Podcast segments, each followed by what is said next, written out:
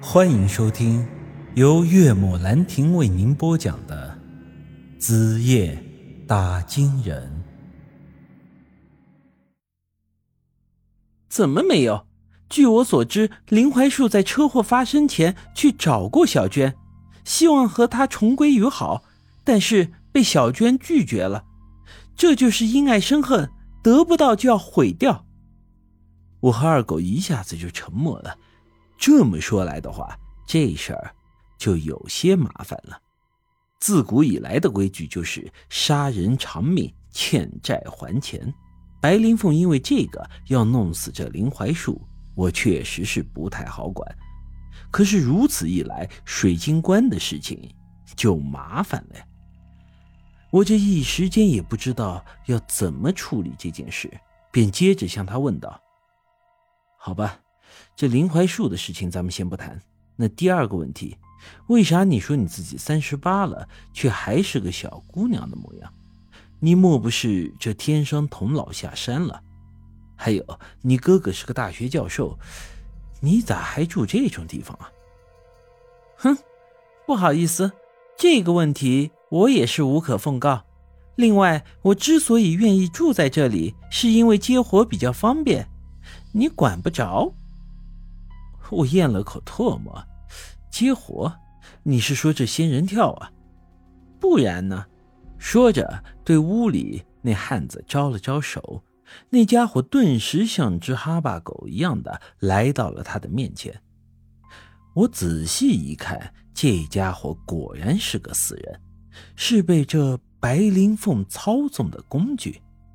一男一女，一老一幼。一个死人，一个活人，这种组合玩仙人跳，哼，真是绝了。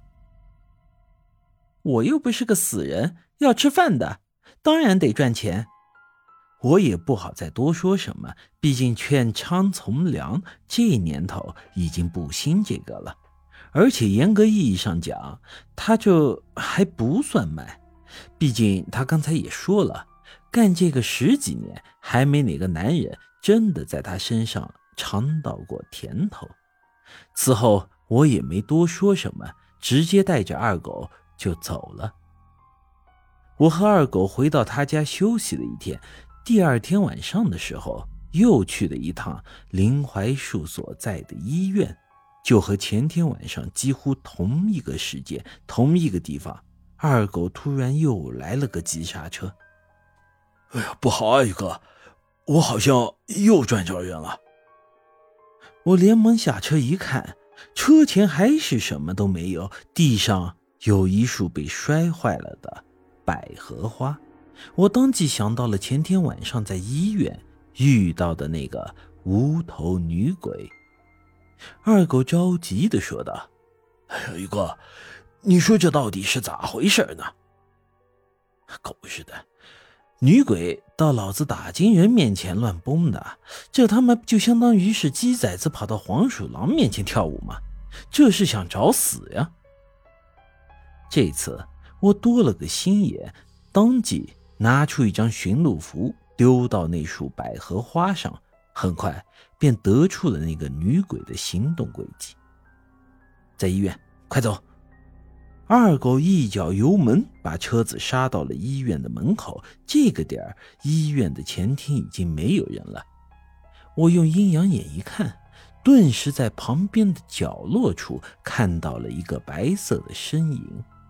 二狗在我的耳边低声说道：“呃，怎么样？他在这里吗？”我朝他挥了挥手，示意他先从医院的大门退出去，随之。我从口袋里掏出了一张天师镇鬼符。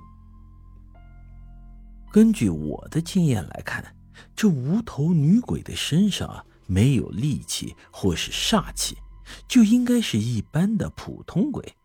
我这天师镇鬼符应该是能够镇住她的。于是我也不多想，直接瞬间跑到她的身后，随着符咒拍下。他发出一声凄厉的惨叫，真的被我的符咒给镇住了。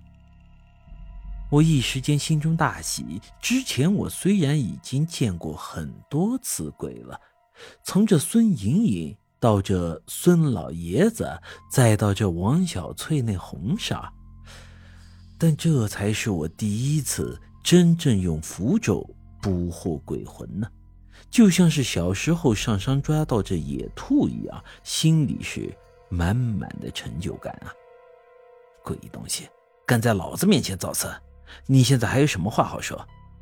谁知道这时他只是很平静的转过身来。完全没有要逃跑的意思，而且这个时候他的脖子上有脑袋，只是这脖颈上有很明显的断裂伤口。这女鬼长得白白净净，脸上也没有任何的恶意。然后我有些懵逼的问道：“哎，大姐，你该不会是故意在这里等我，然后又故意让我抓的吧？”